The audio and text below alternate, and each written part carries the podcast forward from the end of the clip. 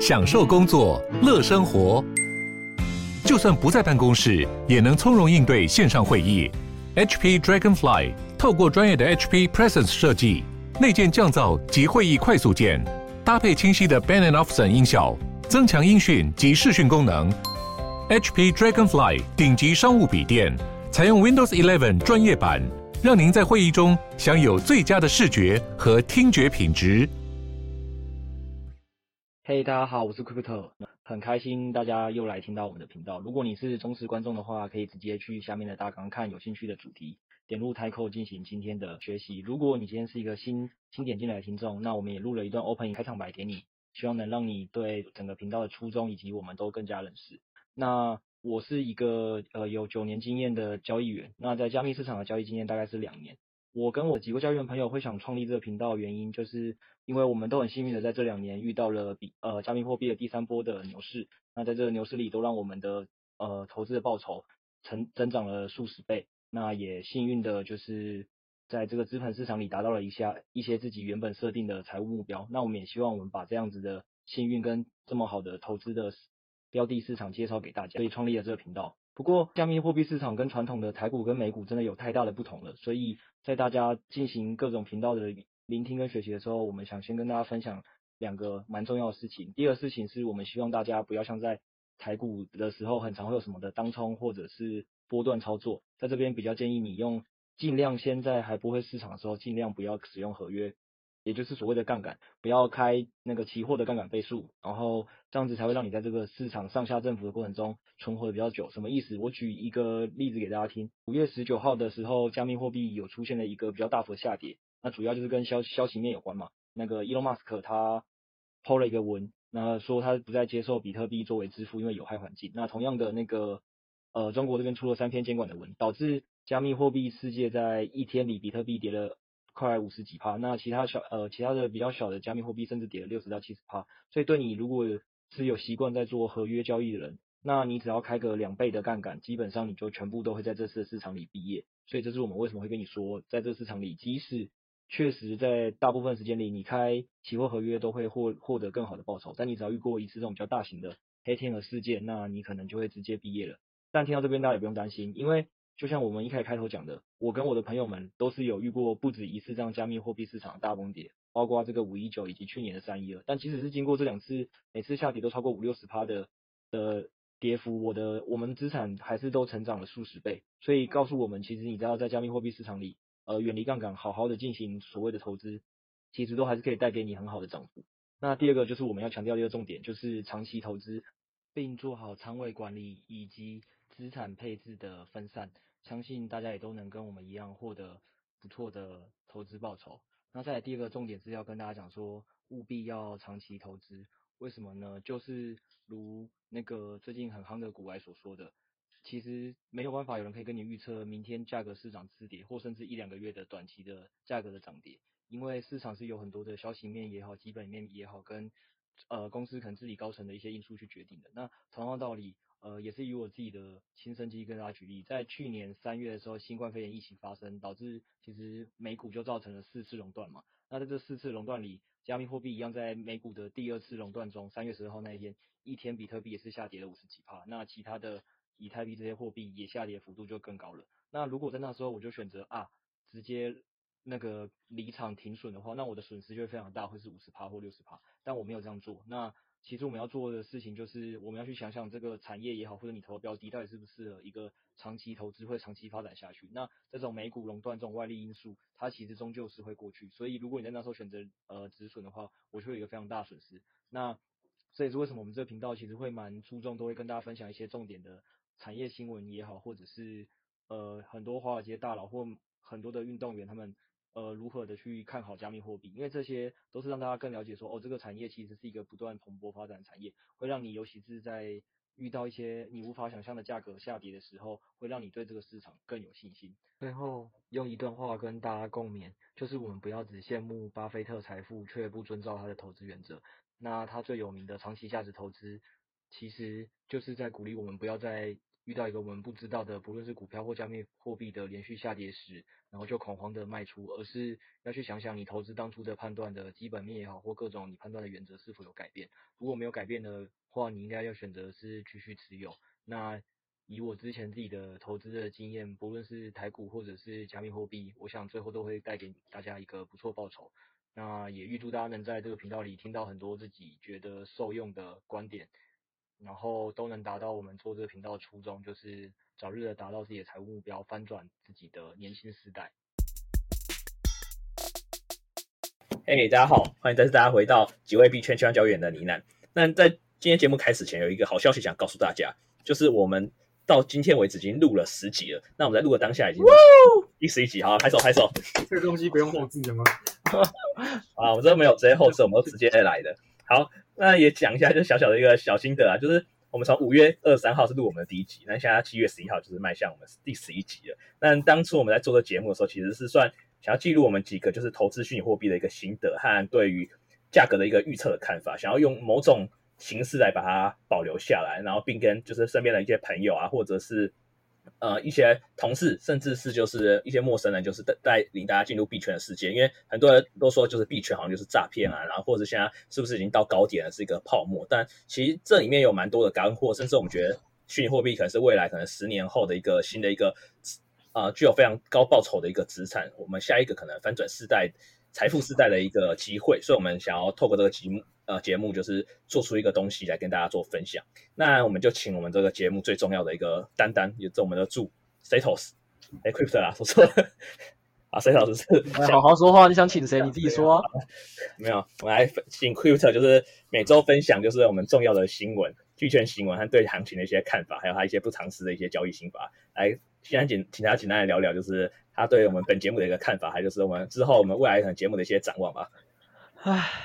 对啊，就就就如麦克讲了，他已经前面讲差不多，就是反正大家应该有听我们录开场白就知道，我我基本上是最早期投加密货币啊，我就我们三个人之中，那投完之后，因为这两年也算相信嘛，所以赚了很多，呃，赚了比较多钱啦。那在这状况下，我就一直觉得说，哎，其实我身边，因为其实我们年纪都不大，那然后我身边的很多朋友也都是出社会几年，然后就一直其实当社畜，大家都是很辛苦嘛，就想说啊。那个房价物价涨这么快，到底哪一天才能跟上？甚至是很多人就想说，就大家最流行口头禅“躺平啊，不想工作”之类，我就觉得，哎，那我如果自己运气这么好，就是因为前几年相信，然后，然后也投资，然后跟着改变一下自己的命运，那是不是实际上我也能借这个机会去让更多人知道？我也觉得算是一个善有善报，就是要把这个。东西给推广出去了，而且我到现在还是实际上是蛮看好它的，因为大家其实从我们每周讲新闻就知道说，其实这个行业看起来还是新进者不断嘛，然后是不断在跟这世界做融合，所以就觉得说，其实现在这这个时间点推给大家应该也不嫌晚，只要大家有兴趣跟我们一起学呃聊的话，一起学的话，然后到后来大概可能。一开始想法是这样，就是我跟麦克，然后这有一个渊源啦，那是因为我们就是同事，但蛮好的，我们就有时候周末一起出，哎，然后有时候一起出去玩，在出去玩的时候就我跟他聊到说，哎，我在做这个，那麦克也是一个很有兴趣学新东西的人，他就说好啊，不然他也学，那我们就说，哎，干脆我都要跟你讲了，我们就把这个片段也都录成那个音档传，让大家可以一起听嘛。然后在这过程中就开始大家有陆续的回馈，我就有点担心说我们这个整个节目都有点太过学术，我想说，那我们来请来我们这个。同同辈里面最幽默的 Setos 来做我们这个幽默搞笑担当。那目前不知道 Setos 对于这个幽默搞笑担当一直担担任的，觉得心得如何？妈的，他妈讲的跟一个小丑一样啊！你那个称号也也太那个了吧？小丑担当，担当不是小丑吧？幽默代表，幽默大师。对啊，幽默大师没有了。你说录录到录到第十集哦？对啊。因为我在这个领域其实也算蛮新的啊，我知道他们今年才真的，呃，就是真的进这个市场来试试一下这个东西。我记得差不多那时候大学的时候，第一次对这个东西有点印象，因为那时候我们学校刚好有一群就是仔仔电脑很强那种，然后就在我们那个交流班，现在大学很多那种 FB 交流班嘛，你清大、成大什么应该都有吧？然后现在不是 IG 的时代了吗？IG 是干呀，我们这一代的人都还是用 FB 啊，然后 FB。上面就有人在教说什么，教你怎么用那那个控自己组一台控机，然后去挖比特币。他那时候还有算说，估计几个月会回本这样。那时候我会想说，干他妈这这三小东西啊，那拿那个学校的电脑去挖这个东西，你也不知道这个能不能回本。结果后来看来，我当时如果有挖，我现在可能早就退休了。哎，我我跟你说这个故事，我完全可以跟你分享，就是。我跟我们学校前呃，我上一届学联会长还还算蛮熟的，然后我也是大概今年年初推荐他开始买加密货币，然后他就跟我讲什么，他说，嗯，你知道吗？那个我在学联会那个时代，你可能忘记了这政策，我那时候就有跟买 coin 合作买 coin 就是台湾的某一间那个交易所啦。那反正呢，那时候买 coin 是因为。那个年代它已经是五六年前，所以你可以想象成那时候加密货币还就是多便宜。他说我永远记得那时候我还为了，因为他根本就那时候也不看好加密货币，但是因为他他只是觉得炒，就是学生做活动要炒嘛。人家那时候什么其他的方式支付，他说没有，我们要搞一个加密货币支付啊，加密货币钱包听起来很帅，他就去跟 MaiCoin 合作了。然后 MaiCoin 好像还送了他零点五颗还一颗的比特币。后来有做起来吗？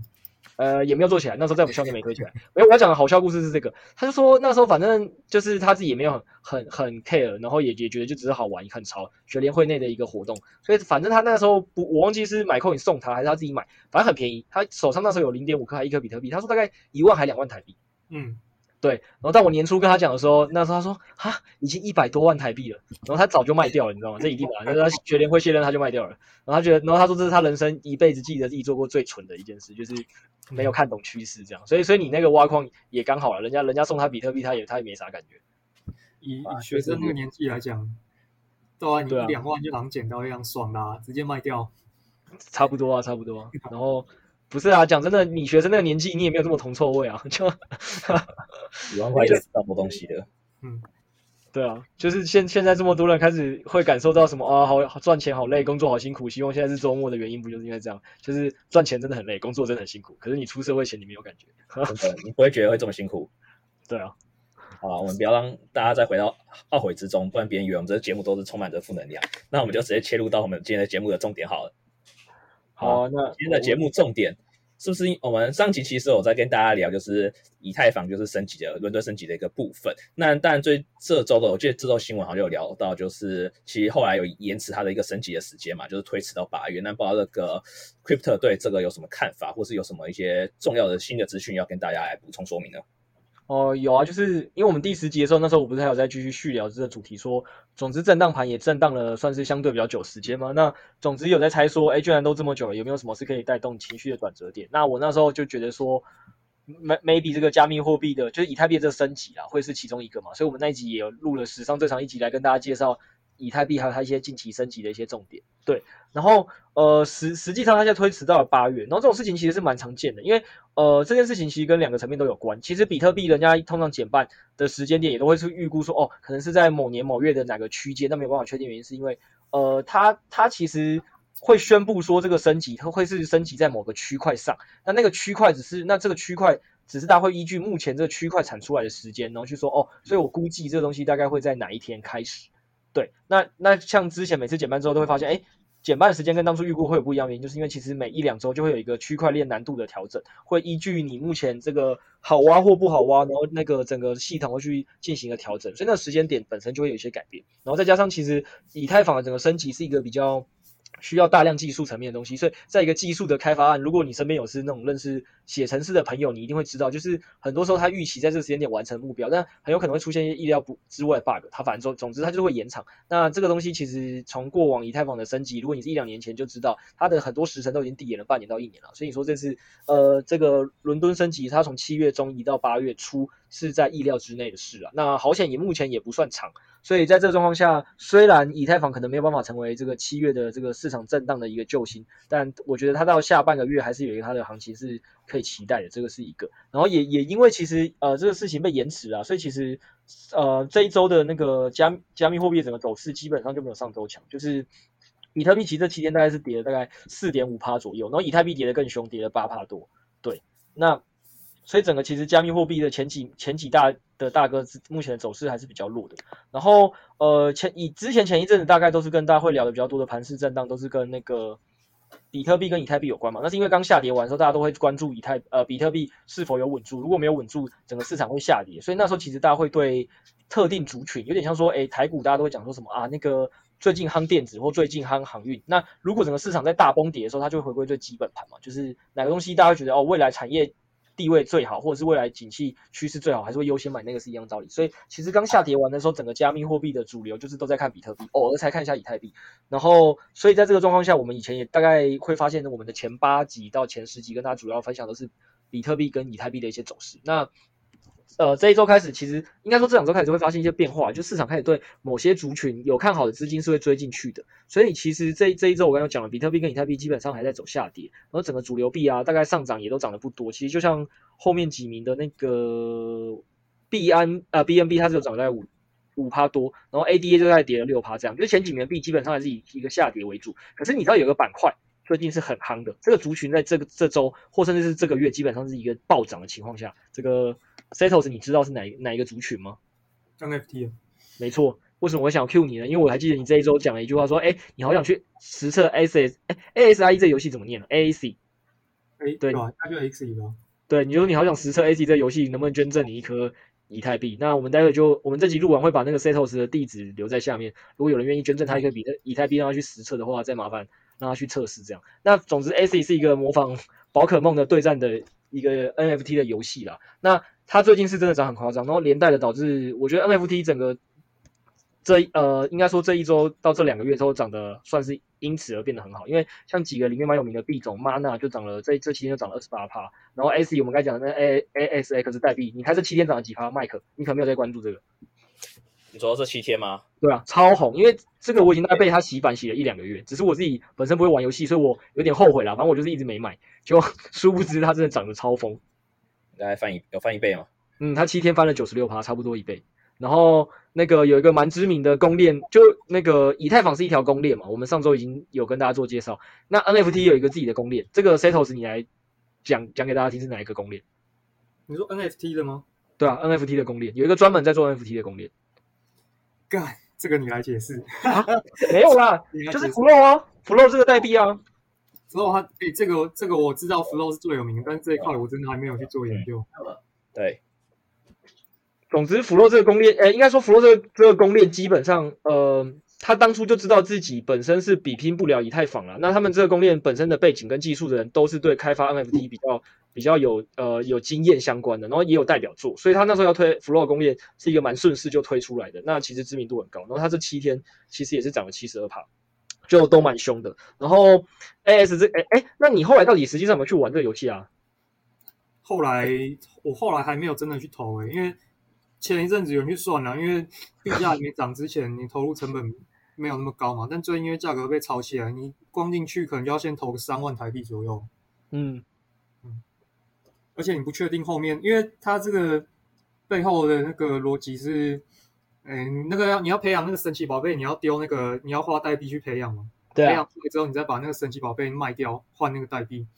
所以原则上这个游戏的那个要继续那个有有利可图的话，就是要有更多的新人来流进来啊。对对对对，算是啊，算是。其实其实我觉呃，就是刚刚这分析啦，那我可以跟大家连带分享两个，就是其实大家可以嗯。呃想象就是任何一个区块链的代币的投资项目，我之前有跟大家讲过，就是大家不要把它想成是某个不某个币某个币这么复杂，因为它其实很单纯的，就是说它基本上只是用了一个最新的技术，这个技术叫区块链技术，呃，就像以前的互联网或者什么电动车五 G 技术一样，它就是一个新的技术。那有了这个技术之后，很多人就想说，创业团队想说，有这个新技术，我想解决一下我生活上不满意或我觉得可以解决的问题，那所以就会有很多创业团队呢，他去发币，那这个币本身就是他们的股票，那这个股票要怎么样才会有它的商业价值或升值？他一定要想办法做到一件事，就是跟我们传统你去了解在做创业的人要做事情一样，他就算想到一个很好的方法解决一个商业的难题，问题是解决完之后，如果他想不到如何变现，那他这个商业模式即使解决的再好，都无法赚钱。那同样的道理就是刚才 Setos 在讲的，ASIE 这个。这个模式它其实是很好的把金流导入，就是它先透过区块链这种方式去模仿了那个宝可梦这款游戏，所以用游戏化方式让你觉得，哎，这游戏很好玩，然后愿意让你去氪金。其实你身边很多大家玩游戏的人会氪金，这是一样概念嘛。那氪金完了之后，它就很好的变现，因为只要后续不断的有人因为这个游戏，就如果一般呃，我觉得区块链厉害点就是区块链这个游戏目前都是前期的人基本上都是最蓝海最小众，它都很容易吸引到后面的人，所以到一吸引到后面的人，它就会出现暴富。所以像呃这周就有一个蛮有趣的新闻是菲律宾的人。就有因呃就有因为全呃玩了 ASIC 玩得很疯狂，就就赚了菲律宾的房子一样的故事，就是它很容易出现暴富的故事，有暴富的故事就会有人想要做后进者进入，那后进者进入就后进者的钱投入之后，前面的人就有办法出场，因为他买的那些宝可梦啊，他培育出来宝可梦全部一只只身价就水涨船高，基本上就这个道理。然后我觉得刚才 Setos 也直接就点出了说，其实这个游戏目前大家现在最担心后续的问题，就是居然它比较偏向一个资本利得型的，就我们上次在讲的那种呃。价值储存资产，它没有办法直接创造现金流啊。有了，它算是可以创造现金流，就是你如果玩那游戏赢了，哎，就是赚经验值，好像是发 SLP，SLP 也是可以卖钱跟福利的。所以，所以总之它，它可以透过这游戏去造造了一个。呃，系统性的可以让呃它去产生现金流或什么，但它唯一有一个大前提，就是这个东西有趣到它要吸引继续更多的人来加入这个游戏。所以这个后续大家关注点就是说，如果你真的还想玩 AC，或者是哎，就是你想投资 AC，我觉得你要考虑的点，就像他刚讲的是，到底后续还有没有人会进来玩？所以你要去观察一下市场的热度啊，或者是你身边的。呃，有在投资呃投资加密货币，或是身边甚至本身有在玩游戏的人，会不会想玩这款游戏？如果你感觉到还是很多人在玩这款游戏，maybe 你可以考虑投资。但如果没有的话，那现在这个时间点可能就不是那么适合投资的，因为就像 Seto 讲，他可能目前实际上你要先投三万进去，但你很难确保这三万年回不回得来。然后这这件事情其实也让我有看到，嗯、台股有个蛮厉害的投资大神叫麦克风，他专门在做基本面，他他这一周就有一集是在跟大家聊说，哎，航海王现在还能不能当？你们觉得还能不能当航海王？哎，话说他周五就是台股的航海王，几乎每个都趋近于跌停。我记得好像是阳明还是长隆，好像就跌停了。哎呦，是哦，因为我我是没有到每天 follow 航运股了，所以我不知道。因为我刚好家人有玩，然后那天就觉得腥风血雨。你你你你家人感觉也是走那个 比较积极型投资，积极型，嗯，他们每天都有一些想法。哦，对，你去那个 PTT 古板逛一下。干他妈！现在那边跟动物园一样。你说动物园是什么意思？就是吵架还是怎样？就是很多星星啊。只要你只要发一篇对航运不利的，马上就有人在下面开虚啊。哦，这样子哦。就一大堆回文开始大战了，开始站起来。OK。好了，我我要 Q 这个点是先先不论航海王的事，反正大家如果有兴趣的可以去 PPT 看一下星星之间的斗争。然后我我 Q 航海王这件事情是想跟大家分享是，我觉得麦克风他也他这周分享的东西就很好，就是呃大家现在还在支持航海王的，通常就是会说，哎，因为呃航航航航运的报价其实还在涨的，所以它基本面是有的。然后还有很多的指标看起来论基本面来讲来讲，它好像都还不错。那所以你说它会不会实际上后面再涨？确实好像是有理由可以涨的，只是只是因为市场上很常会这样嘛，就是通常大家会先追涨，所以追涨到有时候追涨完了之后，它的那个目前的这个价格已经高过它未来最终能走到的顶峰的实际价值了，所以其实你现在还是有可能在基本面持续利好的阶段下，你就买贵了，这是有可能的。所以在这个状态下，他会给的建议是。就是如果你今天是也从头到尾都没有入场的人，然后你试试看人家新闻都报说涨了三倍、五倍、十倍，你才开始跟进这只股票，然后说哦，你看我现在分看它基本面还在涨啊，所以我现在去买。在会涨是一定的，这件事情可能不对哦，这件事情是很有很高的风险，因为你已经买贵了。可是这个东西就跟我们在讲 AC，或者是其实在跟大家为什么这集花这么多时间在聊加密货币投资是一样道理。加密货币投资里有太多都是那种有新闻窜出了一个礼礼拜、两个礼拜、三个礼拜、一个月，然后你都没有买，然后到后面当你新闻真的打到你或你身边朋友都在玩的时候，都已经涨了五倍、六倍、十倍、二三十倍都有，像之前狗狗币嘛涨了一百多倍的时候，很多人才开始入场哦。这时候就真的危险的点哦，因为你可能进场的时候就说，可是我看我现在朋友现在都入场了，然后资金再进来啊，然后基本面看起来也不错啊。什么之类的，你可以列出一堆，可是这时候其实可能已经是最危险的点，因为那个呃基本面确实还有可能会继续变好，可是搞不好大家都已经过度追涨，所以在这时候你进场很有可能是一波下跌就会把你跌出去，就会让你赔，所以他会反而会建议说，当你如果都已经是在被很后期才打到，你发现这东西已经涨了很长一段时间，又涨了很多倍的时候，他是建议你这一波你就当做错过好了，你就是不要再不要再硬追了，因为你赔的几率通常是有的。那除非你是说那种真的很早期就进场的，呃。你在买的时候，就是这个东西还没开始起涨，新闻还没报，然后后来到现在涨到这个阶段，问他要不要卖，这个时候相对就比较难讲。你或许真的可以不用那么快的卖出，你可以分批的卖出，因为可能还会有更多的散户或者是新人，诶，看到基本面再好，就更多的人在追进来，让它继续往上升。所以你 maybe 现在卖也不会卖在最高点，所以你就慢慢卖就好。我觉得这个基本上在投资上是一个蛮重要的一个心法跟概念了，所以我我觉得是。很想要透过这次的 NFT 这个趋势跟 NFT 之乱来跟大家分享一下这件事。或前一阵子其实我们有个动物园之乱嘛，呃，狗狗币啊，然后猫猫币啊，柴犬币啊，猪猪币啊，各种币的那个动物园之乱一样，就是其实加密货币界有太多这种呃突然夯起来的族群。那不是说它后面不会涨，而是你你当在它起涨期的时候你没有买到，你就不要在后面再追，因为其实是很危险的一件事。好，以上。嗯，怎么突然大家不讲话了？我听了也是非常有感的，就是尤其是之前狗狗币涨很多，然后那时候就是在录第一集的时候，哎，在录第一集之前，其实那时候狗狗币我记得好像都是疯涨的状态，就是我跟那个 Crypto 跟 Setos 就我们有一起出去玩，然后那一次有一个认识，然后那时候我就觉得干狗狗币好猛哦，感觉有点跃跃欲试。可是那时候觉得狗狗币好像就是涨得蛮多，有点危险。所以那时候其实我就一直在，后来有在看那个狗狗币的另外一个柴犬币叫什么 SH Sheep 嘛？呃，柴犬币是 SHIB，对对 SHIB。可我后来此币。我很庆幸我后来没有买，因为我记得那时候我是后来用币安在买那个币的。那那时候好像那个币安有超，就是一些 ship 的一些活动，就是你买什么就送 ship 之类的。然后我就觉得跃跃欲试，可是忘记为什么那时候，可能那时候我的账户太久才开了吧，反正后来就没买了。可是后来我记得大概就前几个月，就是大家开始大幅的跌，然后这些 ship 是跌更惨，就是跌的乱七八糟，感觉跌好像六七成了吧。对啊，就是动，我觉得动物园之乱。啊，我觉得 ship 已经去了。我我是个人也觉得啦，但是我们任何一支标的我们都讲不准，所以所以只是说我自己不会碰，对对对，但是实际上怎么样也很难说，对啊，对，所以大家就是像 Crypto 说的，就是当大家想要买一进，就是近期被一个有点炒作过多，像航海王这样的股票，其实大家进场前都要三思啊，就是不要就是只看它好的一面，大家也要注意，就是它价格是否有就是被炒作过高了。嗯，对啊，主要今天我觉得很重要，想跟大家分享的是这个观念啦。这件事情，投资基本上就是你先有办法把你的本金保住，尽量不要让它损失跟下跌，你后面赢的机机会才会大啦。因为我们之前前面几集有跟大家闲聊过了嘛，就是其实你跌下去五十趴，当你再涨回来是要两倍，所以才这么多人会需要做资产配置，去想办法让你的呃黑天鹅或系呃非系统性的风险或系统性的风险，让你的本金下滑速度慢一点。所以你就更不要自己主动型的去做一些操作。让自己增加损失的几率啊，这样对你长久以来的投资的报酬，或者是整个财富的增长，应该会是一个比较稳定跟比较好的一种做法。就是你要忍住，呵 呵不要追涨。嗯，对啊。那我讲完之后，我相信 Setos 还是会很想进去买 ACE 玩玩看，对吧？ACE 哦，其实我在想，ACE 的这种游戏模式啊，对，其实它也不怎么新，它只是现在刚好，可能它在那个区块链里面。算是也蛮蛮特别的，但是你如果是往整个游戏界来看，我觉得其实它并不特别。后面我我相信一定会有别的竞争者出来取代它，只是这一波热潮不知道会到什么时候。诶，其实你说的很好的点是，有一支币，我觉得你大概也没有听过。嗯，我找一下，它叫 A L I E N 外星人币，你知道吗？啊，我看到它了，Alien，Alien，然后是之前在币安出的，是不是？对对对，它代币的那个代号是 T L N，然后。它这七天也涨了四十趴，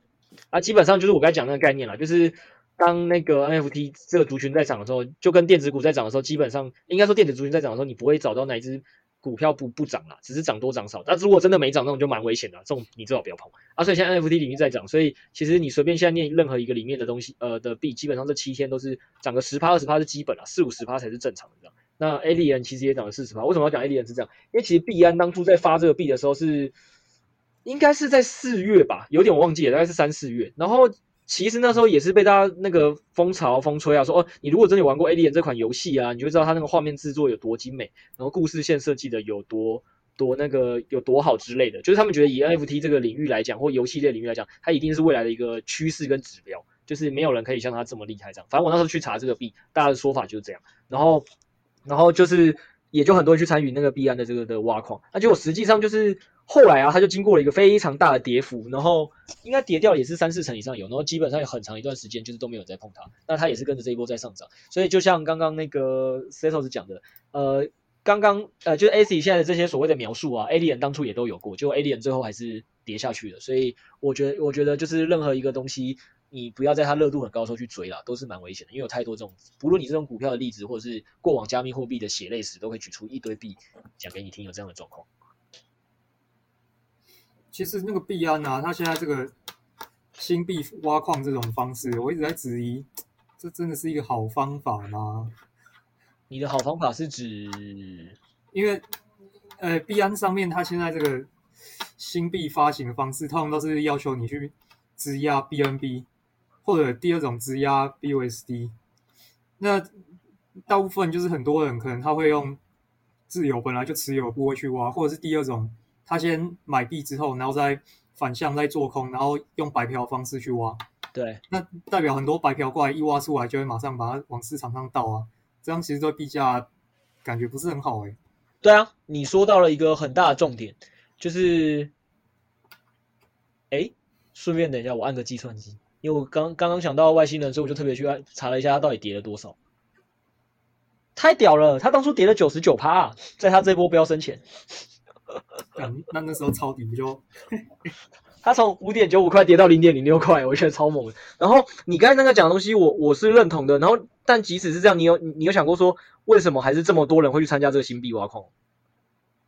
因为可以白嫖。对对对对对，就是白嫖。然后这个东西其实说穿了也没什么价值啊，就跟那个台股我们会去抽签一样，就是如果如果有一些还不错的股市要上市上柜，我们也会去抽签登记。然后港股有这种专有名字叫港股打新。就是都一样，然后呃，我之前有介绍过嘛，币安的这个上市挖矿的动作，本来就是把传统 IPO 功能搬到了交易所上，所以就卢 Setos 讲的啊，就是这个东西移上去的前几天，当然就是高价，那高价完之后之后，因为大家都是白嫖来的，或是用比较低价成本拿到，它本来就会一波到货潮，或者是一波卖出潮，它就会被打下来。这是完全合理的。可是，那如果是这样，为什么还是这么多人喜欢做这个？因为这东西就是有利可图跟暴赚啊，就是大家都在赌是谁是卖在最高点那一波，或是谁在谁是卖在那个相对比较好的那一波。他他都他都跟他赌的是说，哦，我现在这个 BNB 反正我拿着也是拿着。那我我不参加这个，其实我也是等 BNB 慢慢涨。但是我如果拿 BNB 去买这个币啊，或去挖这个币，它通常一开始前几天的涨幅是惊人的。只要我有抓好一个时机，我卖掉，它基本上赚的钱可能是拿拿着继续拿 BNB 的好几倍啊。所以很多人做这个啊。然后我觉得你刚才的另外一个问题点是，那对于这些愿意选择来上市的币，他这样子做对不对？我觉得他这个上市的币来做这件事，他他也不会觉得说自己的价格。一定会多好了。他来来做 IPO，基本上期待的东西就是赚流动性的。就是以前我这个币，我不来币安钱，币安不帮我上钱，我根本也不会有交易量。即使我这产品再好，所以今天我没有交易量或也不好定价前提下，今天起码上了币安这个平台，我的那个交易量就出来，起码很多人知道我这东西。那至于后续有没有交易，这当然就看我这个项目自己做的行不行。然后再加上那个价格本来是多少。或许我没有上币安之前，因为资金没有来到一个资金这么大的地方，我在我自己原本熟的地方去做募资或者是做私募，其实换来的钱更小，所以或价格更低。所以即使你说哦，你看到在币安上它是先涨了这么多倍，再跌下来九十九趴，看起来好像这个是一个诶定价被低估，那只在币安上感觉看起来是这个模式。对他原本传统他的募资道管道来讲，他搞不好已经觉得这个价格已经超乎他预料了，所以这东西都是本来在做募资的人会考虑。嗯，为什么我会跟大家聊这些是这样？因为因为就我之前有跟大家讲，我背景基本上最最大学三年级我是去创投实习的，然后大四我是在私募基金实习，所以基本上我会对于这种非非 IPO 类呃非 IPO 上市柜前的这些新创公司们，他们的一些融资的手段跟期待，我会算是比一般人大概知道一下那个模式啊。所以所以我刚才跟你分享点就是说。对他们来讲，他们是经过了评估了，大概也知道说这个模式长这样。但是因为他自己平常也接触不到这么多资金，也没有这个知名度，所以他还是得借机透过这种平台去做一个交换了，这没有办法的事。而、啊、至于作为参与这个 IPO 的人，他想图的是什么？就是那个前几天的超额暴赚啊。那他自己有没有成功下车，就是另外一回事。对啊，嗯，只是反过来说，反过来说，你如果挑到好的币种的话，前几天那个抛售应该是会把它价格压到实际的价值之下。但是这个很判断啊，很 吃个人判断功力啊。对啊，对啊，呃，我蛮认同的。然后，呃，哎，我我有跟你们聊过这个吗？这个应该是没有跟屏东观众聊过，但我应该跟你们聊过。就是我说，以前我们是传统媒体的时代嘛，对不对？然后其实大家基本上要看某些明星，或者是你要做做到某些主播，你基本上要做的做法就很简单，你就是想办法要进那老三台嘛，然后。去从某些学校毕业嘛，那是你唯一的途径嘛。然后再到再到我们现在大家都知道，这个年代是呃 YouTube 圈创造出了很多新的网红嘛。所以其实 maybe 我们现在看的很多那些老艺人是是在我们前一个小小的过成长过程中跟爸妈一起看。那其实我们现在每天可能自己在看的节目都已经不是那些艺人了嘛，也不是电视节目告给我们看的，是我们 YouTube 演算法呃我们自己喜欢看的人嘛。然后同样道理是，我一直都觉得，其实我们这些交易所虽然号称是类似 IPO 的一个过程啊，就是加密货币界里的。呃，纽约证交所啊，或者是什么台湾证交所，但实际上我觉得还不到那个程度嘛，它比较像是一个资金汇聚的平台。那每个以前的人透过 YouTube 出现，可以作为 YouTuber 一样。我我不是跟你说，我觉得我们自己是什么呃百年蛇吗？随便啦，像是一个名词，就是我们其实现在每个人都是透过这些加密货币交易所这么一个方便的平台，让我们去看到这么多新创项目在用呃。区块链来解决问题，以前他们基本上已经要到快成功了，然后以前透过私募的方法走完 A 轮、B 轮、C 轮、D 轮，到 IPO 那一刻，maybe 你才会知道，呃，那叫什么 Amazon 或者是 FB 这些公司嘛。以前的流程长这样嘛，他现在只是把那一段的前期到后期全部都已经搬来了我们的加密货币交易所上了嘛，就看你自己要不要选择投。所以就像你讲的，很吃你的功力没错，你可能会其实这个币你挑对了，可是它就是因为短期被错杀，那错杀了之后你可能也跟着抛了，那就是你作为。呃所谓创投方或私募基金方，你的功力不够，就像你讲的没错，就是你功力不够，你你对这个东西的估值你看你看不懂，大概就是这样。可是可是实际上来讲，本来私募基金跟创投的人。他们很多东西也是看不懂的，因为他们本来理解的商业模式跟产业模式就是长那样。嗯、那他们只是从他们理解的那个商业模式跟产业模式里去类推，现在这些新的来跟我简报的这些团队，他大概是想做哪些事，他去做一个推估。那你说他推过市值会不会有一个很大错误？有啊，有可能啊。所以他们才需要说，透过多投项目，投六个、投十个，找一堆人跟我一起组成这个风投资金，你大家各谈一点的方法去赚、啊，因为他自己会判断错误啊。所以如果你这么喜欢玩港股打新，呃，或者是。交易所上市策略的，他他的做法一定是我去玩个五只、十只、二十只以上去分散我我我去赌，然后去去买卖做操作，嗯、这才是有比较有机会长期让你呃高获利回报一个方式。就是你只要看对一只，可以把剩下其他十九只你看错的全部都卖掉，就是都抵消那个损失啊，本金的损失。嗯，对吧？其实游戏业好像也蛮像的。你说游戏业哦，这游戏业我就不懂了，嗯、你分析一下。好，游戏业就是嗯有一些知名的游戏公司。其实大家应该或多或少都有听过吧，像 E A 你应该有听过吧？哦，马上来查。干，E A 就专门在做游戏的大型公司啊。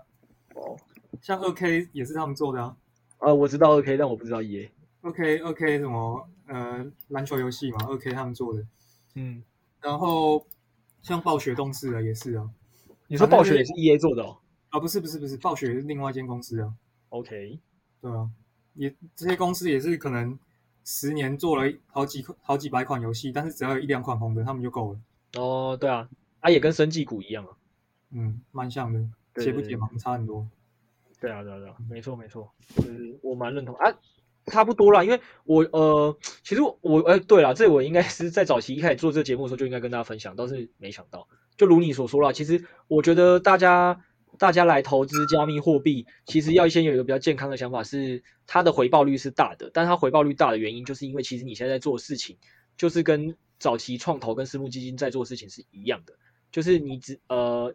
你是在用你自己对未来的想象跟这个东西解决命题的判断去决定它的估值，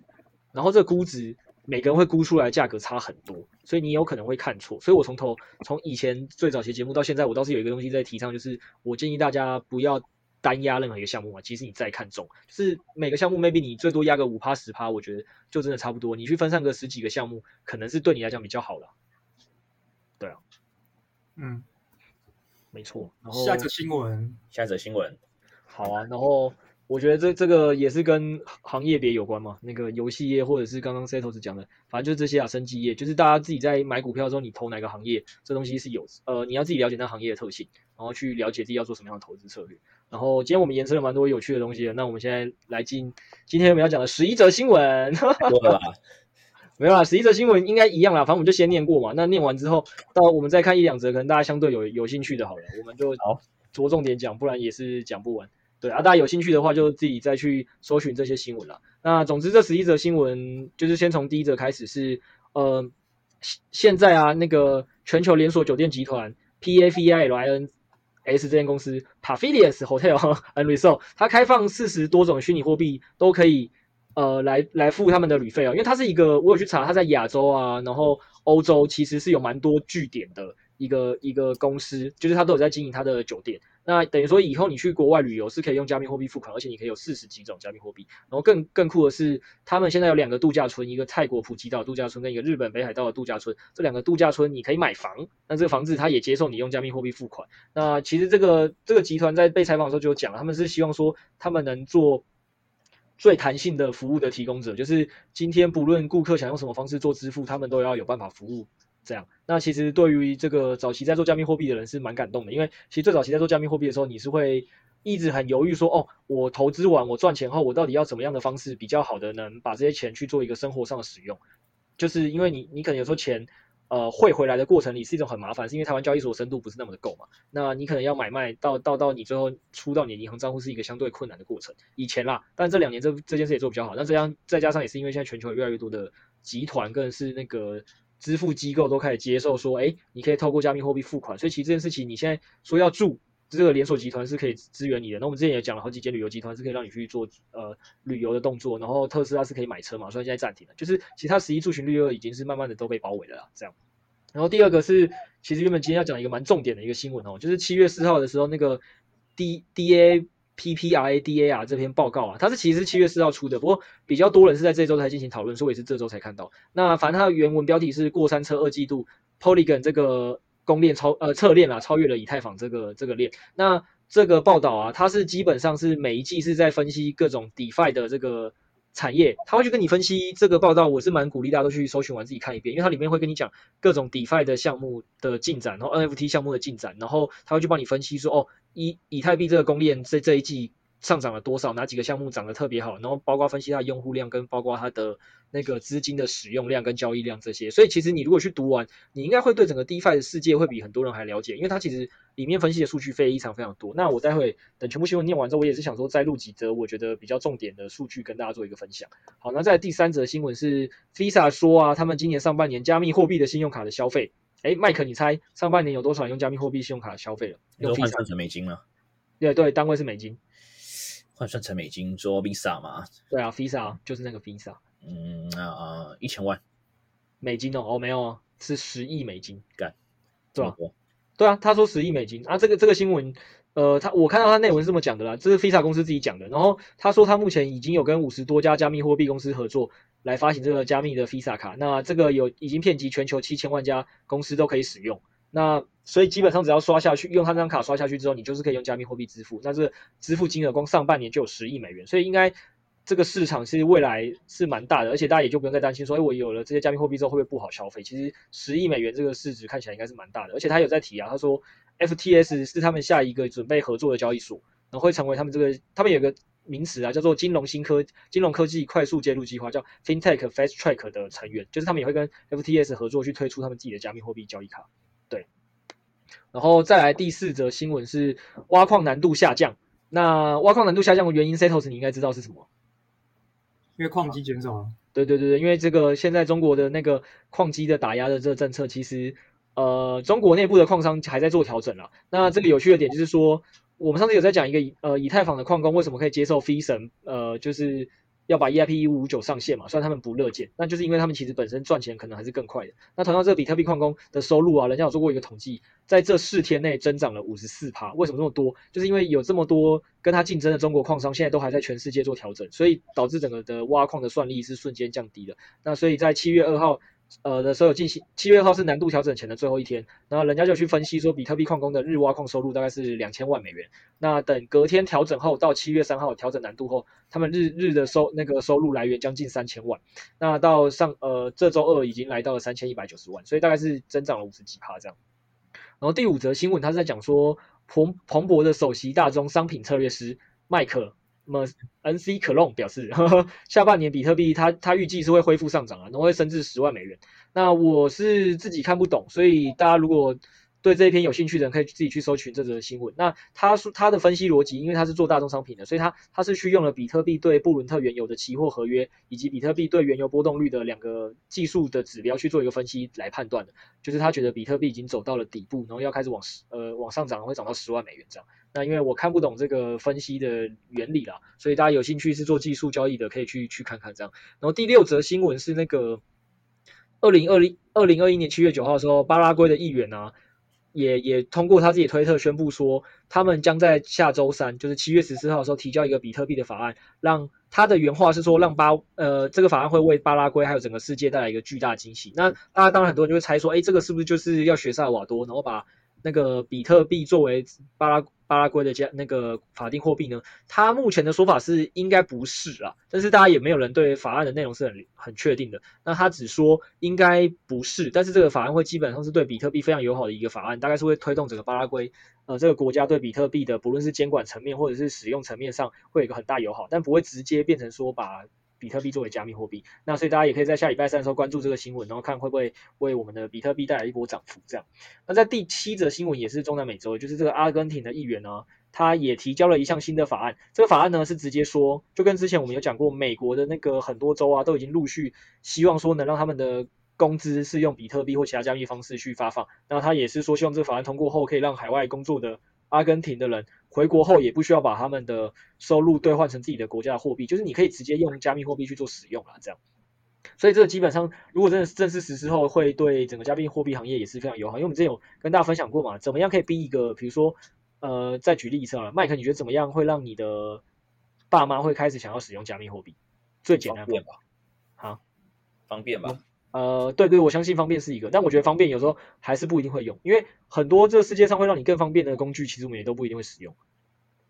但是强制你就会使用什么意思？如果我现在就是发给你爸妈，就是以后他一百趴的薪水收入都是比特币，他也只能用比特币，你知道吗？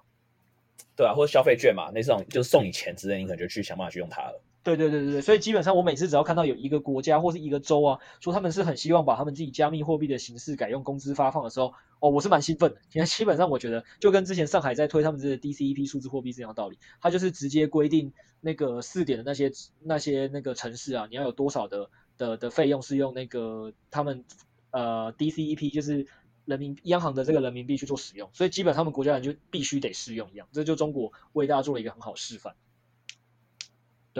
然后再就是第八则新闻了，土耳其的加密货币用户啊，在这一年也是增长非常迅速。我上次讲印度增长两百倍嘛，那土耳其这边用户是增长了十一倍了。然后他他们的他们是说，他们有一个当地比较大的一个交易所，在这一年的时间里啊，用户的数量就从六十万增加到了四百万，这边是六倍。那这个十一倍的那个加密货货币用户是怎么算的？就是那个它是一个。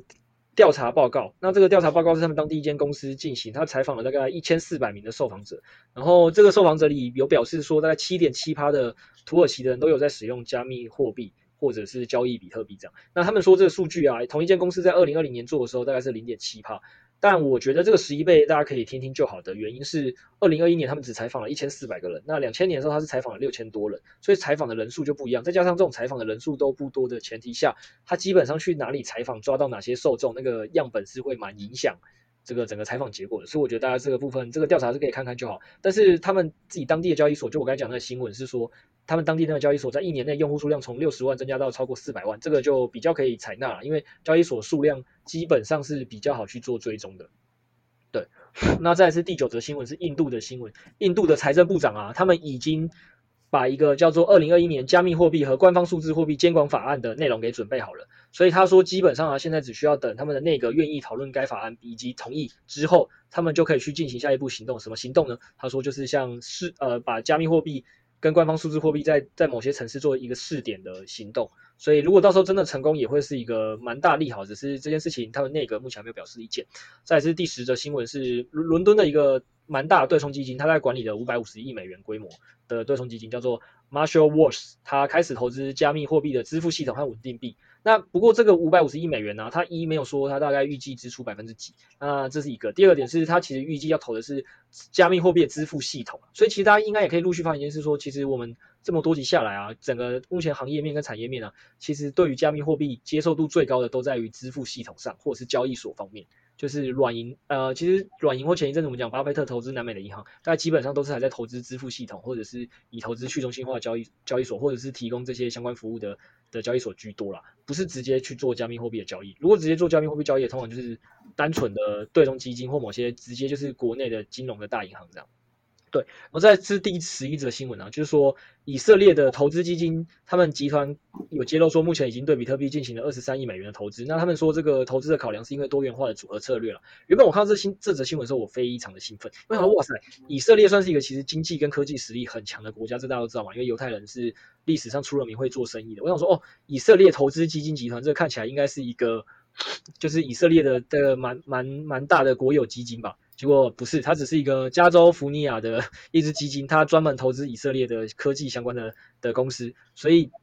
呃，就那个震撼度就没那么高了，或者是对这个公，呃，或或者是说对加密货币行业的利好度就没那么高。可是它的好处是说，其实这个这个投资基金，他们本身呢、里面的基金经理人或者是。里面的很多人其实本来都是以色列人，然后他们也都是要跟以色列的政府或者是国会议员打交道的，所以其实在这个层面上，我我相信这个基金去投资加密货币，某种程度上应该也是跟以色列政府那边的呃态度是有一定的关联的。对，那以上就是这十一则新闻。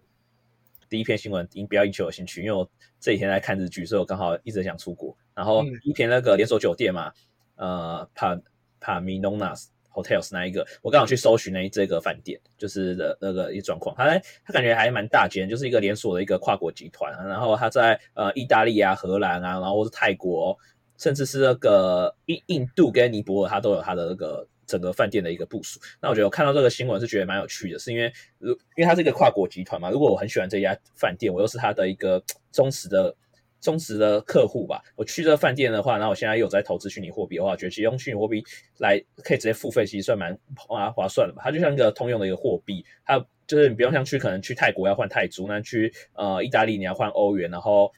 你去诶荷兰也是欧元啊，然后去那个尼泊尔，不确定那边货币什么，就是可能可能可应该是蛮小众的，我猜的。然后你都要去直接换换换。那如果你有那个这集团如果越来越大，就越来越多这种跨国的饭店连锁集团来做一个加入的话，然后又对一个。可能一个商务旅客，或者是他是一个虚拟货币的爱好者，我觉得会是蛮大吸引的吧。就我觉得，如果像是这个饭店是比较先行者的状态，所以他可能一年后他可能做大，就是他规模如果更大的话，可能他就一个外号就什么呃虚拟货币的一个友善饭店，然后贴在 logo，就像 Booking，呃有很多饭店会在前面贴可能 Booking 可能八点五分啊之类的一个概念，就会成为一个标章吧。我觉得对我来说这是还蛮有趣的，而且觉得所以以后未来一些跨国的饭店啊，像是呃是四季之类的啊。那可能都会慢慢的跟进吧，因为既然有一个跨国的饭店，而它而不是一个小小规模的饭店，都已经有这个创举，我觉得未来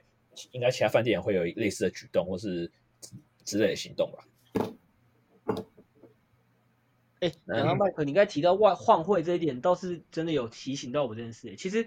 呃，蛮多人现在有在分析的，就是会会优先接受加密货币支付的，蛮多确实如你所说，就是它都是跨国集团，因为。他的员工或者愿意用加密货币支付的很多，真的都是跨国集团，因为对他们来讲，呃，就像你说说哦，我我现在要在泰国付泰铢，我要在哪里买什么货币，其实都是一件很麻烦的事情。所以其实对他们来讲，统一用加密货币支付对或收款，对他们来讲其实是一个蛮方便的一种行为。当然前提就是说他的波，他们本身要看好这个货币啦，不然不然说真的，它波动这么大的话，也没有人会因为说哦换汇麻烦，然后就愿意接受一个呃汇率波动很大的的货币。嗯，对啊，而且像是这种跨国集团，有时候如果你需要，因为我之前有听过一家也也算台湾企业，只是还有一些跨国去据点，然后在泰国也是有泰铢，但泰铢在台台湾的一个保管银行只有盘古银行，其实就蛮不方便的，那他就要打进去，但有时候可能过一天的时候，如果你没有把它换成美元的话，就会被可能强制交割，因为也不想或者其他银行不想保持。就是不想有这么多杂币在账上啊，所以我觉得有这种虚拟货币对这种跨国企业可能是，说不定是个方便。但甚至是有些跨国企业够大的话，其实他们多少都有自己的一个可能，有些投资的部门吧，他们可能透过这种币的赚一些汇差，说不定也是得到一些可观的收入。像是有些龙岩好像就蛮常在靠投资来赚取一些业外收入的。龙岩就是那个葬礼的那个，我知道地藏王是你这么了解他。没错，因为他蛮常会爆出一些事情，就是一些投资股票，然后接着还有一些公，嗯，好像有一些电子电子，我忘记哪一家公司也是投资航海航运股，然后在去年大赚超多钱的。哦，是哦，对，就是，嗯，了解，不是我没有，因为我不知道是哪一支啊，不然我可以帮你补充。有点忘记了。好，哎，那谁投资嘞？你觉得对哪一个新闻有比较有勾起你的兴趣，或是你对旅馆有什么看法之类的？嗯，我刚刚听到那个薪资，嗯，部分用加密货币支付，我觉得这个我比较有兴趣的。就是我在想，这个加密货币到底要怎样，诶，才因为目前我觉得整整个，诶，你说它大吗？其实也不大，诶，真的真的有在投资的人成长，你说成长其实成长能快，但是我觉得整整体来讲，诶，有投资的人数占比目前可能还不是到太多。那我觉得想，那怎样才能够让它这个受众？诶，甚至让更多的人去接受它，所以我觉得拿薪资支付这个东西可能会是一个迈向正当化的一个比较好的一个途径。诶，因为目前目前我觉得政府的观点可能还是会，嗯，还是没那么友好。毕竟，诶，极端一点啊，如果薪资百分之百都用加密货币支付，然后又没有进一个监管的之下，干，那他就收不到税金啦。所以我在想这个。Maybe 他透过什么托管或者是什么机构的方式，让他走有一部分是走正当化的。其实政府跟现行的金融机构会比较愿意去推这个东西。哎，你你说这个，你知道，其实很多人现在都有在讨论这个问题，说为什么他们其实很欢迎各国政府首先把监管做好嘛？不论是对交易所的方面，还是对比如说他出入金账户方面，因为其实某种程度上，他如果有办法把自己国内的交易所给控制好。比如说，比如说我举个例啦，就是说，呃，币安因为不注册在我这边，所以我禁止我的民众去币安的交易所购买。但是我有一五间国有交易所，你在这五间购国有交易所购买的话，基本上我是 OK 的。那我那这样子政府以后只需要对这五间交易所要资料就可以了。那你这间这些交易所基本上，呃，如果骗我的话，maybe 我以后就不让你经营嘛。所以他就类似这样方法去控管说你那个金流的出入，就是他不需要去监管散户，他去监管这些交易所本身就够了。那这样子这样子的话，其实前一阵子不知我有看到一个新闻，我觉得很好，我有点忘记是哪个国家，那个国家有规定，如呃你在国内怎么交易虚拟货币都是可以的，但是你只要把这虚拟货币汇到国外。你就是犯法，呵呵，就是基本上你某种程度上就是管制外汇的概念啦。我觉得，我觉得某种程度上就是这种监管层面，你这个监管规则定好之后，其实就像你刚才讲，政府就可以避免很多事。就是我可能就是怕收不到税嘛，或者就会讲会讲啊，被怕洗钱啊、逃漏税什么的。所以如果我有办法把这些规则定好，其实你说监管定下去之后，其实很多行业是很乐意去去跟加密货币为伍的。另外一部分，它这个支付啊，要是真的做的太便利，我相信会抢到一部分的人的病吧，像是。像是现在银行电汇啊，干你妈的一次汇就要收你八九百。哎、欸，你知道你，嗯，有些买一些美国东西都可以用 PayPal 支付啊，然后像电汇可能就比较贵吧。对啊，对啊，所以所以你知道这就是我在想的另外一个重点。呃，你你因为我我这个人也会去看美股嘛，对不对？你知道你知道 Visa 以前基本上是没有比 JP Morgan 这些银行。投行贵的哦，就是现在投行应该说整个银行界之首就是 JP Morgan，它它大概现在市值是四千七百亿，可是 Visa 现在来到五千两百亿，然后我觉得这件事情某种程度上就呼应了你刚刚在讲那个重点，就是 Visa 它因为很早就是接受加密货币的支付，而且它算是很很积极的在开放这块服务，所以我觉得现在市场给它的估值是有把这一块算进来的，嗯，就是美美国现在是很期待。然后呃，Mastercard 也，我觉得 Mastercard 就涨得比较慢。我现在看了一下，三千六百亿，这个估值就相对没有 Visa 标的那么快。对，然后原因就是因为我觉得 Mastercard 整个动作上是其实在接受加密货币有，但它接受比较慢。哎，我 PayPal 现在就在 Mastercard 底下，要准备超车了，三千五百亿。我觉得 PayPal 也有投资，就是加密货币吧，我记得。他不算有投资啦，他目前的做法啊，对对对对对，有分了，对，现在有分两种。他最早期就是因为他要去让所有人都要能买加密货币。跟支出加密货币，所以他就要跟很多交易所合作。然后到后来，他现在也做自己有那个做风险创投去投资某些的加密货币公司。对啊，对啊，对啊，对啊。所以我们知道国内的银行在过可能说不定今年或明年又会有可能有一两家可能会开始说有那种投资加密货币的部门。记得前几集有没有录到？就是年是兆丰吧？兆丰的那个不是可能理专啦，理专然后可能未来可以就推荐他们的客户买一些虚拟货币吧。嗯，他说对啊，就是不要超过五趴这样。然后花旗跟道富，我们之前都讲了嘛，大概在六月的时候都有去成立自己的数字资产部门了嘛，对啊，所以，我我觉得刚刚那个 Settle 讲那一点，我觉得是真的啦。就是现在支付公司他们现在为什么这么积极在在融入加密货币支付领域？我觉得就是他们看到了这个商机，然后可以抢占传统商业银行的一个大饼的缘由。哎、欸，真的，因为我跟你讲，在我我是去年跟去年疫情的时候，我也都有在看这些股票，就是前面股票排名。前那时候，PayPal 跟那个 Visa 没有这么前面呢，他们全部都在这几个银行后面非常多名，就现在居然，哎、欸，我有点惊讶哎，我我好久没看了，对啊，结果居然现在居然都超车了，所以我们这也是意外聊一聊，就发现一些新的投资的一些动静，还有一些趋势，大家也可以稍微关注一下，就是这个一个发展。哦，对啊，对啊，确确实是，确实是。好了，那差不多，我我今天就把一个最后一个那个那个报告里我摘录的其中五个东西跟大家简单快速念过。那我还是蛮鼓励大家去看我刚才讲的那个 DeFi 的研究报告，对，就是你会对这个行业里的未来一些明星应用更了解。那首先呢、因为这个题这个报告的第一个句话就是说，呃，Polygon 这个项目嘛，它本身是超越了以太坊嘛，那其实实际上没有啦，只是说它这个增长的真的很快，就是 Polygon 这个策略啊策略啊，他们。呃，跟去年同期比起来，它它增长一百三十倍的使用量。然后在二零二一，那为什么会增长这么快？原因就是因为以太坊上的几个知名项目，那个 AFE 啊、Sushi 啊、客服啊，和呃这几个明星项目都有把自己的那个呃项目也架在 Polygon 上。所以说，其实这个 Polygon 成长的非常快。那也因为它成长一百三十倍，它二零二零年、二零二一年光第二季度，它现在 TV。哎，然后这个就是 Total Value Lucky 的，这是一个我们在看 DeFi 的一个蛮重要的一个数数字的指标。那它显示就超过四十亿美元，这是他讲第一个趋势面的东西。就是所以其实 Matic 这一季已经涨很凶了啦。那到底第三季能不能再维持这一季的这个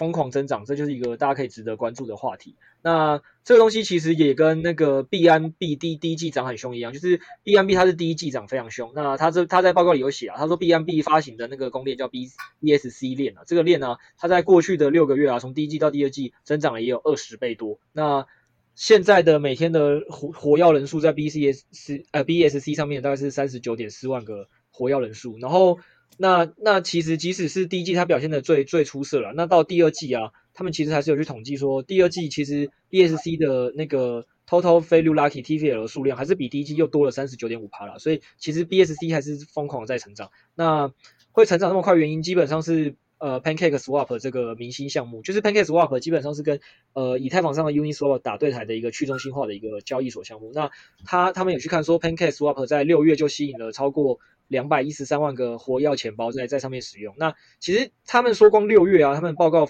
就发现说，Pancake Swap 在六月就创造了八千六百三十五亿美元的收入。诶，其实大家可以想象说，为什么 DeFi 这个行业会这么的热门或暴赚？原因就这样。大家可以想象，台湾有哪几间公司能在一个月赚八千六百三十五亿美元的收入？大家可以自己想想这个问题。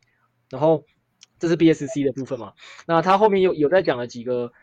那个重点了啊，对，讲一个题外话，BSC 链呢，因为他讲说，其实主要是 Pancake Swap 来贡献了它的整个增长。那 Pancake Swap 这个项目啊，这个头部项目就已经占了整个 BSC 项目的百分之七十五趴的的那个使用量跟交易量这样，所以其实算是一个非常过度集中的项目。那可是目前其实 DeFi 都有这种强者恒强的趋势啊。其实他就讲说，以太坊网络的这个 TVL 量是最大的嘛，大概是占了呃。也大概是占了七十到七十五趴，就是像，然后剩下的二十趴就是 BSC，然后再大概剩下的五趴左右是由那个 Polygon 跟其他项目分走这样。那以太坊网络居然占了将近七十趴的的量，那目前的总锁仓量就是五百三十三亿美元。然后还有去分析说，其实这五百三十三亿美元其实也是由前五个项目就占了整个以太坊的百分之六十。那这五个项目就是 Uniswap、Aave、客服跟那个。MakerDAO 就是 DAO 这个项目跟 Compound 这五个，这其实这几个项目都跟去中心化交易所跟借贷有关啦。那以后我们可以跟大家讲 DeFi 的时候，其实我也会再做一个介绍。那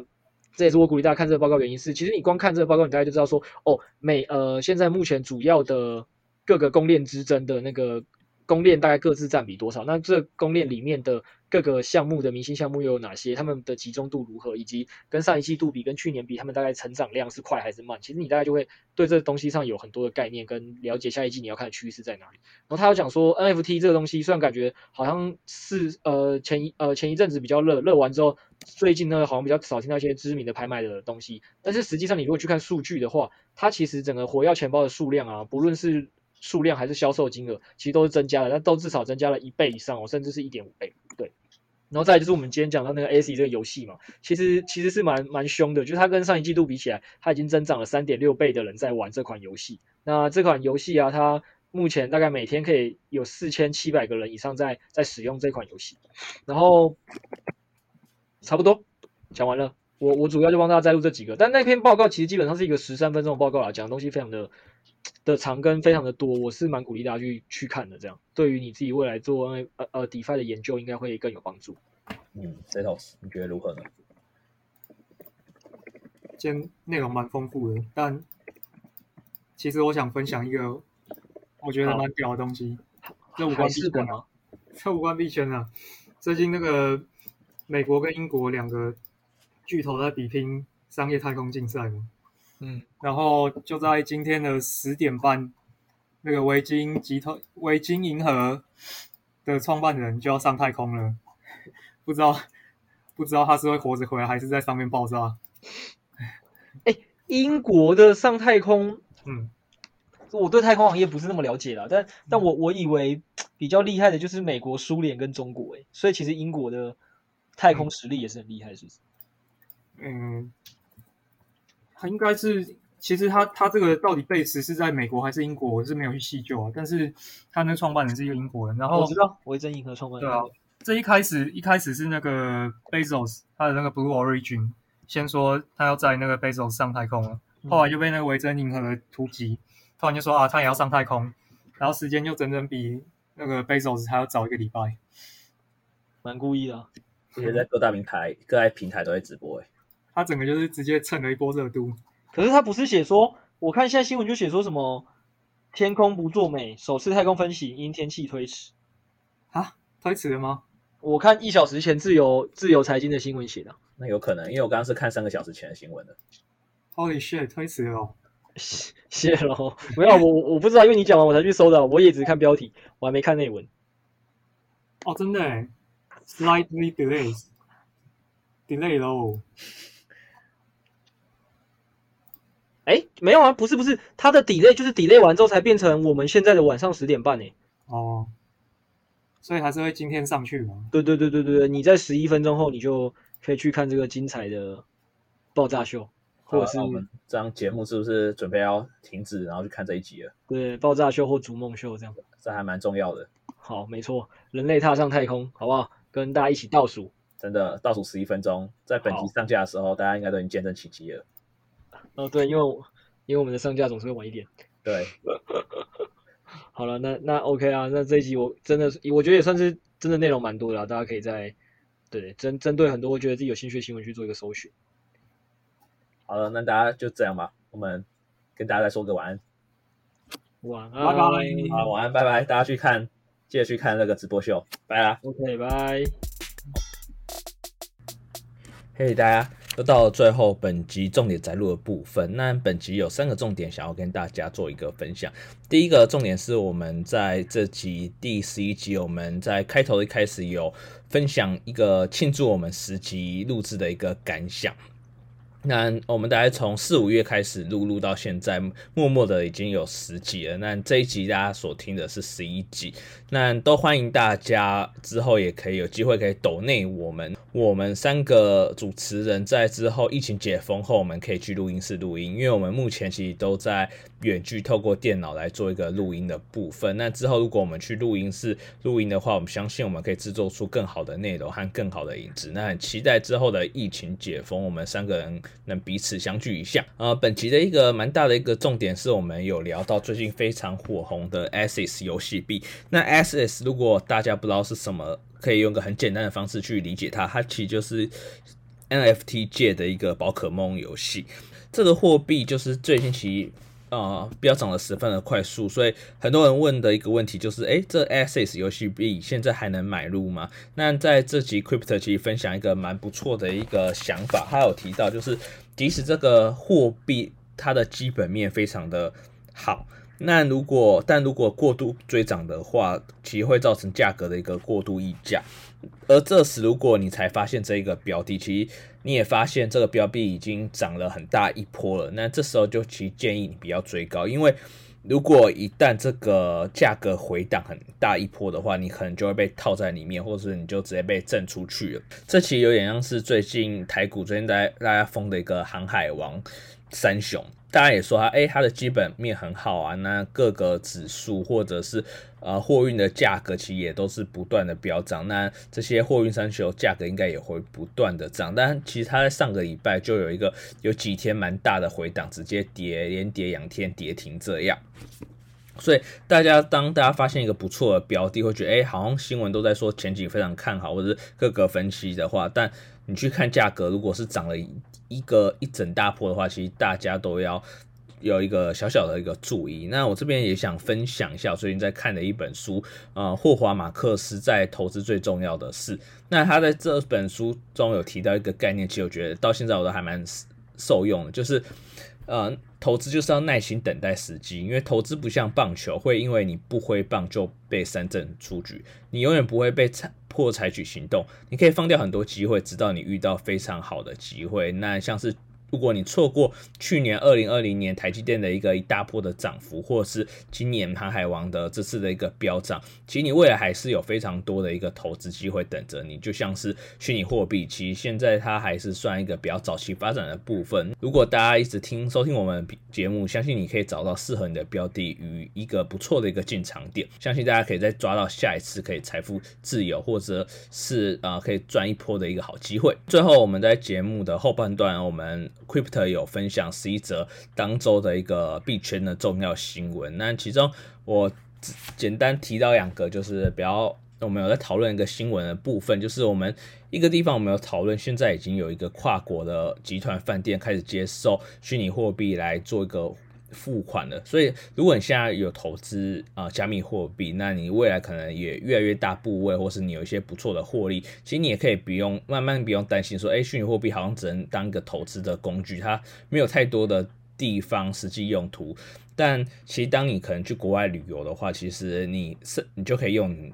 的虚拟货币来做一个付款的动作，其实我觉得还蛮不错的。第二部分其实我们有提到，就是虚拟货币监管的一些问题。那我们在这几期有提到，就是如果政府未来跟越来越多的一些交易所合作，其实也可以更防止洗钱和避免大家逃漏税的问题。那未来企业开始用。虚拟货币来支付员工薪资也不再是不可能。这几个就是本集的一个小重点。这边也先偷跟大家预告一下，就是我们从下一集开始，我们内容也会开始做一些优化与内容的一个改变。大家下周就敬请期待吧。那晚安。